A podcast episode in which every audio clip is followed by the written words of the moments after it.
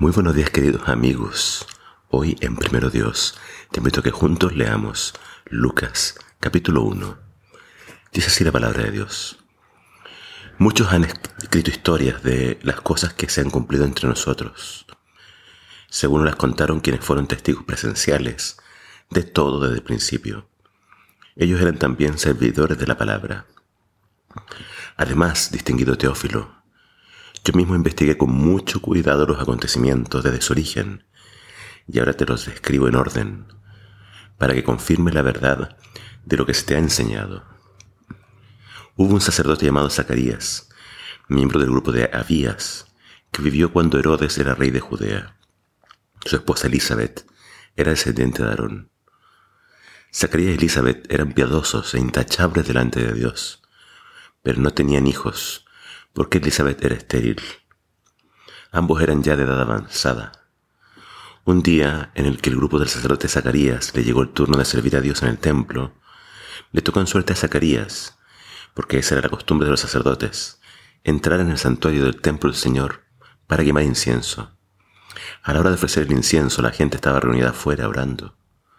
Entonces se le apareció a Zacarías un ángel a la derecha del altar del incienso al verlo Zacarías se asustó y se llenó de temor.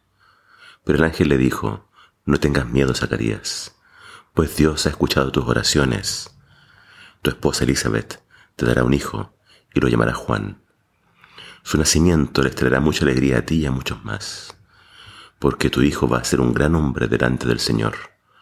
Nunca tomará vino ni licor y estará lleno del Espíritu Santo, aún antes de que nazca él hará que muchos en Israel se vuelvan al Señor su Dios. Y también era primero, delante del Señor, con el mismo espíritu y poder que tuvo el profeta Elías. Él reconciliará a los padres con los hijos y hará que los desobedientes aprendan de la sabiduría de los justos. De esta manera preparará al pueblo para recibir al Señor. Zacarías preguntó al ángel, ¿cómo podré estar seguro de esto? Tanto mi esposa como yo somos ancianos. El ángel le contestó, yo soy Gabriel y estoy al servicio de Dios. Él me envió para hablar contigo y darte estas buenas noticias. Pero como no creíste lo que te dije, lo cual se va a realizar a su debido tiempo, no podrás hablar hasta el día en que todo esto se cumpla. Mientras tanto, el pueblo estaba fuera esperando a Zacarías, y a todos les extrañaba que se tardara tanto en salir del santuario. Cuando por fin salió, no podía hablar, así que se dieron cuenta de que había tenido una visión. Cuando se cumplió los días con que debía servir, regresó a su casa. Poco tiempo después, Elizabeth quedó embarazada y durante cinco meses no salió de su casa. Ella decía, el Señor me ha mostrado su bondad, haciendo que yo vaya a tener un hijo, y así la gente ya no me despreciará. A los seis meses, Dios envió al ángel Gabriel al pueblo de Nazaret, que pertenecía a la región de Galilea. Fue a visitar a una joven virgen llamada María, que estaba comprometida para casarse con un hombre llamado José, que era descendiente del rey David. El ángel entró donde estaba ella y le dijo, Te saludo a ti, que has recibido la bendición de Dios. El Señor está contigo. María se sorprendió al escuchar estas palabras y se preguntaba qué significaría este saludo. El ángel le dijo, No tengas miedo, María, porque Dios te ha concedido su favor. Vas a quedar embarazada y tendrás un hijo y lo llamarás Jesús. Él será un gran hombre y le dará el título y le darán el título del Hijo del Altísimo. Dios el Señor lo hará rey como hizo rey a su antepasado David, y reinará para siempre sobre el pueblo de Jacob. Su reinado no tendrá fin. María le preguntó al ángel, ¿cómo va a suceder esto, pues? Soy virgen. El ángel contestó, el Espíritu Santo vendrá sobre ti, y el poder del Altísimo te cubrirá con su sombra. Por tanto, al santo niño que va a nacer lo llamarán Hijo de Dios. También tu parienta Elizabeth, a pesar de ser anciana, va a tener un hijo.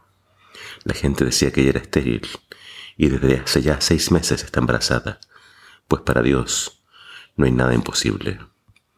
María dijo, soy la esclava del Señor, que él haga conmigo como tú me has dicho. Y entonces el ángel se fue. El Evangelio de Lucas es muy especial porque según la información del Nuevo Testamento, Lucas al parecer era gentil y era un médico.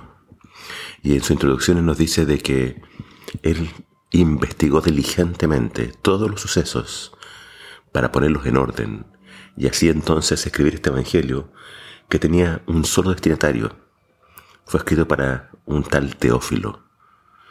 Eh, y a Teófilo se le llama excelentísimo. Entonces, al parecer, Teófilo era una persona muy importante. El término excelentísimo se usaba para dirigentes o personas del gobierno. Entonces, qué interesante. Lucas conoce a Jesús, se vuelve un seguidor y al parecer viaja a Palestina, viaja a la tierra de Israel para investigar, para entrevistar a, todos los que pudiera, para poder poner en orden la historia de Jesús. Entonces, lo que vamos a leer de ahora en adelante, el Evangelio de Lucas, es la investigación, los relatos que Lucas recopila y dirigido por el Espíritu Santo, los pone en orden para que conozcamos bien la historia de Jesús y el cumplimiento de las profecías. Y acerca de la lectura de hoy vemos un poco más de detalles acerca del nacimiento de Juan y el nacimiento también de Jesús. A ambos se les aparece el ángel Gabriel, que era uno muy cercano a Dios, para dar las noticias. Acerca de Juan, personaje clave, porque él iba a preparar el camino para Jesús. Sus padres eran ya ancianos. Y entonces encontramos esta declaración, para Dios no hay nada imposible. Lo mismo para María, ¿cómo va a pasar esto si soy virgen? Dios tiene su forma de hacer las cosas. Dios tiene su forma de sorprendernos. Y a nosotros nos queda creer. Y nos queda entonces maravillarnos del poder de Dios. Que la lectura de Lucas afirme tu fe y te ayude a creer en Jesús, el Hijo del Altísimo. Que el Señor te bendiga.